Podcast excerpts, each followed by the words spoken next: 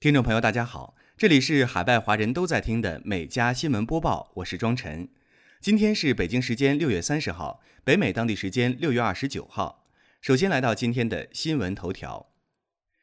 当地时间六月二十八号，美国最高法院拒绝受理一宗重大的跨性别权利案件，维持了下级法院的裁决。该裁决认定，弗吉尼亚州公校阻止一名跨性别高中生使用与其性别认同相符的厕所，违反了联邦法律。此案原告是加文·格里姆。格里姆出生时为女性，但在高一后自我认同为男性。他合法地更改了自己的姓名，并开始了激素治疗。最初，校长允许他使用男生卫生间，但遭到家长反对之后，该校董事会采纳了一项政策，称卫生间仅限于与出生时的相应性别。最高法院周一拒绝审理此案，意味着上诉法院认定学校非法歧视的裁决继续生效。接下来进入今天的焦点新闻：罕见的热浪开始席卷加拿大西部，包括不列颠哥伦比亚省和艾伯塔省两省中南部为主的地区。据加拿大环境部的数据，不列颠哥伦比亚省利顿的最高气温达到了四十六点六摄氏度，打破了加拿大有记录以来的最高气温纪录。一九三七年七月。萨斯喀彻温省曾出现过四十五摄氏度的高温，为加拿大全境的最高温度。在滑雪胜地、二零一零年冬奥运会会场之一的惠斯勒以北仅四十公里的彭伯顿山谷，由于高温引发积雪融化，导致河水迅速上涨。当地还发布了疏散令，呼吁当地居民及时撤离。据气象专家介绍。此次热浪的出现是由于北美大陆太平洋沿岸偏北区域生成的热穹向东移动，覆盖了加拿大西部地区以及美国西海岸的西雅图、波特兰等地造成的。当地时间六月二十八号，美国南加州的一场野火在五号洲际公路一个名为“葡萄藤”的路段旁边燃烧。一个家庭在圣罗莎短暂停留后，开车返回龙湾，他们看到并拍摄了现在被称为“贝壳火”的火焰。因为它是由葡萄藤路以南车道上的汽车火灾引发的，火焰照亮了夜空。克恩县消防局在推特上说，贝壳火已经烧了一千两百英亩，有百分之二的面积被控制。拍摄夜间火焰的目击者说，当时有大量的烟雾以及火焰，这些火焰非常接近道路。迈阿密戴德县市长下令对所有四十年以上的建筑进行审计。原因是1981年建造的上普兰南塔公寓倒塌。此次事故的死亡人数已上升至11人，失踪人数至少151人。迈阿密戴德县已经开始了为期30天的审核和重新认证。这些建筑超过五层，都是40年前或更多年前建造的。美国媒体称，上普兰大厦南塔的坍塌可能会给美国沿海城镇敲响警钟。县长丹尼尔·莱文卡瓦宣布了这一消息，并表示该县将迅速采取行动解决任何问题。根据迈阿密市今年近期发布的一项新的总体规划，在未来四十年里，该市将不得不花费近四十亿美元来保护城市免受海平面上升导致的洪水侵袭。据报道，在美国阿拉斯加西海岸附近一个叫做切弗纳克的尤皮克族村子，水距离那里越来越近了。厚厚的土地曾经冻得坚硬，现在正在融化。村里的幼儿园建在松软沼泽里的木桩上，摇摇欲坠。蓝色的油漆已经剥落。这些天涨潮的时候，水会漫到教室下面，地板变形，关门变得困难。霉菌正在生长。我喜欢我们的幼儿园，老师伊丽莎·图努查克说。但我想搬家。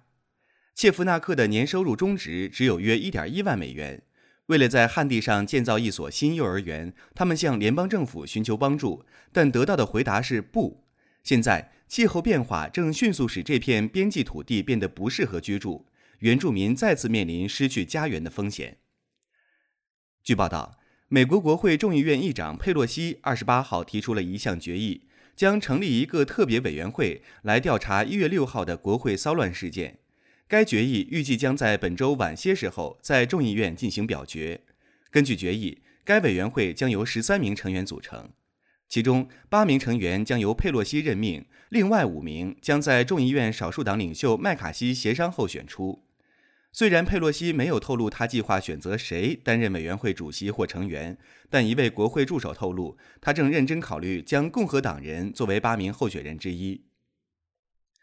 日前，美国铸币局公布了2022年美国女性25分硬币项目中新增加的三位人物，其中包括华裔女影星黄柳霜，他们的头像将会出现在25美分的硬币上。黄柳霜是以好莱坞第一位华裔电影明星的身份入选2022年美国女性25美分项目的。在当时美国社会对华裔充满种族主义歧视和排斥的背景下，黄柳霜仍然凭借自己的努力奋斗，在好莱坞赢得了国际声誉和相当的影响力。黄柳霜在好莱坞星光大道占有一席位置，是星光大道上包括李小龙、成龙、陆西林、刘玉玲在内的五位华人之一。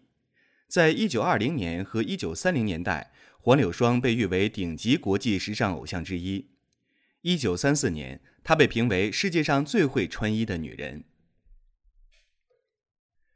据报道，为方便民众出国旅行，德国等欧盟国家引进数字疫苗护照。七月一号起，民众只需打开手机，就可出示 App 版的数字疫苗护照，大幅提升通关的便利性。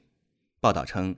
欧盟统一规格的数字疫苗护照又名数字绿色证明，在德国取得数字疫苗护照的方式十分容易。民众先到接种站、医院或药房索取纸质的接种证明，然后用免费下载的 App 扫描上面的条形码即可。报道指出，在边境的检疫人员在扫描 App 显示的条形码时，马上可知道持有者的姓名、出生年月日、接种何种疫苗以及接种日期。据介绍。数字疫苗护照的适用范围涵盖欧盟二十七个成员国、冰岛、挪威、瑞士、列支敦士登。Facebook 周一收盘股价上涨百分之四点一八，报三百五十五点六四美元，市值首次突破一万亿美元。这是继苹果、微软、亚马逊和谷歌母公司 Alphabet 之后，第五家达到这一里程碑的美国公司。美国地区法官在华盛顿批准了 Facebook 的请求，驳回了美国联邦贸易委员会和纽约州检察长牵头多州检察长在去年提起的反垄断诉讼。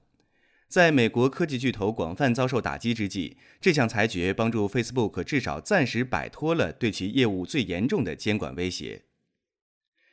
电子烟制造商 Juul 已同意在北卡的一起诉讼中支付四千万元进行和解。该公司被指控向未成年人推销其产品。北卡总检察长乔什·斯坦于六月二十八号宣布了和解协议，这是该公司第一次与州一级的政府达成的和解协议。该协议还包括限制对未成年人销售有吸引力的产品，并要求祝每年提交报告以证明其合规性。祝电子烟产品类似于 USB U 盘，通过蒸发含有尼古丁的液体来工作。在这项于2019年提起的诉讼中，北卡表示，该公司淡化了其产品可能造成的潜在危害，助长了未成年人吸电子烟的流行病。上周末，在俄勒冈州尤金市举行的奥运会预选赛上，格温·贝瑞以第三名的成绩晋级，这将是现年31岁的贝瑞连续第二次参加奥运会。但比赛结束后，他在领奖台上的表现招来了批评声音。当三名运动员在领奖台上领取奖牌时，美国星条旗升起。贝瑞高举一件黑色 T 恤，上面写着“运动员活动人士”，然后面向人群，而没有面向美国国旗。美国评论作家乔西·乔丹嘲笑称，贝瑞认为奥运会预选赛是为他自己办的。他写道：“成熟点吧，每个人都尊重美国国旗，不管你的政治、种族、性别、收入、宗教信仰，每个人都尊重美国国旗。”这是让我们走到一起的公民仪式之一，今天仍然应该如此。近日，在美国德克萨斯州朗维尤，一个热气球因在公路上降落而堵塞了交通。据报道，这个热气球正从空中缓慢地降落，公路上的汽车则从热气球下面驶过。一辆白色的汽车试图从热气球下经过时，差点被撞上，这名司机及时停了下来。最后，热气球成功地降落在一排等红灯的汽车后面。两名男子跑过去帮忙将热气球推到了路边。据悉，这个热气球正在参加当地一年一度的热气球比赛，因为风停了，不得不紧急着陆。澳大利亚新南威尔士州警方昨天上午披露了一起令人啼笑皆非的违反新冠疫情防控规定的案例。据报道，新州两名男子无视疫情居家令，外出到悉尼南部一处偏僻海滩裸晒日光浴。据他们后来交代。他们正晒着日光浴，突然窜出一头鹿，吓得他们慌不择路，逃进附近国家公园的树林里躲避。二人在林子里迷了路，情急之下，他们只好向新州应急部门求助。警方随后派出一架直升机进行搜救，到傍晚六时许才把他们二人从林子里救了出来。二人因违反疫情下的居家令，每人被罚一千澳元。近日，英国普利茅斯一位祖父分享了自己家客厅里一个独特的设施——五米深的中世纪水井。他还在水井里发现了一枚1725年的硬币。据报道，七十岁的科林斯蒂尔很早便发现了客厅地板的凹陷处，直到2012年退休时，他才开始挖掘。斯蒂尔陆陆续续花了近十年时间，在客厅挖出一口17英尺深的水井。现场规划显示，这口井的记录是在16世纪。最近，他在井里发现了一枚1725年的硬币。目前，井底有四英尺深的水。井口上盖着一层有机玻璃和一扇活动门。斯蒂尔说：“希望能将水井延伸到客厅，创造一个特色咖啡桌。”他还表示自己试过井底的水，真的很清澈，味道很好。近日，在美国明尼苏达州布雷纳德，大量孵化的浮游密密麻麻地在湖上飞来飞去。视频中，一名男子正将船停靠在岸边，可以听见拍摄者大笑着问：“发生什么事了？”一个声音回答说：“简直难以置信。”据报道，这几名钓鱼者刚结束一场钓鱼比赛，湖里的鱼在疯狂地吃浮游。另一名男子表示，自己第二天不出去钓鱼了，因为鱼肚子里会塞满浮游。据悉，浮游百分之九十九的生命都在水下度过，一旦孵化，它们的寿命通常不到二十四小时。浮游实际上是一个生态系统健康的标志。